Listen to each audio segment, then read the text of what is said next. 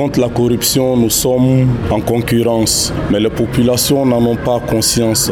Les dirigeants, par insouciance, font fi de la bonne gouvernance. Le jeune artiste slammer Sori Diakité, communément appelé Sakarozo Buka, présent à la 7e édition de la Semaine de la jeunesse contre la corruption, apporte son soutien à la lutte contre le phénomène.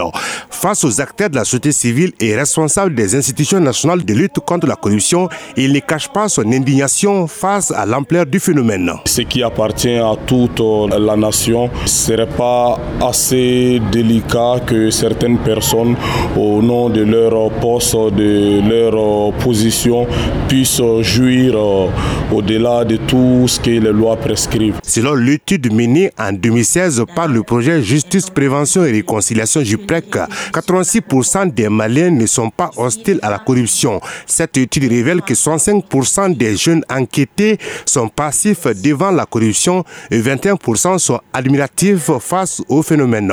Le président de l'Office central contre l'enrichissement illicite rappelle le rôle important de la société civile. Les jeunes, les femmes, les jeunes filles et toutes les couches sociales doivent se réveiller et se lever pour lutter énergiquement contre la corruption.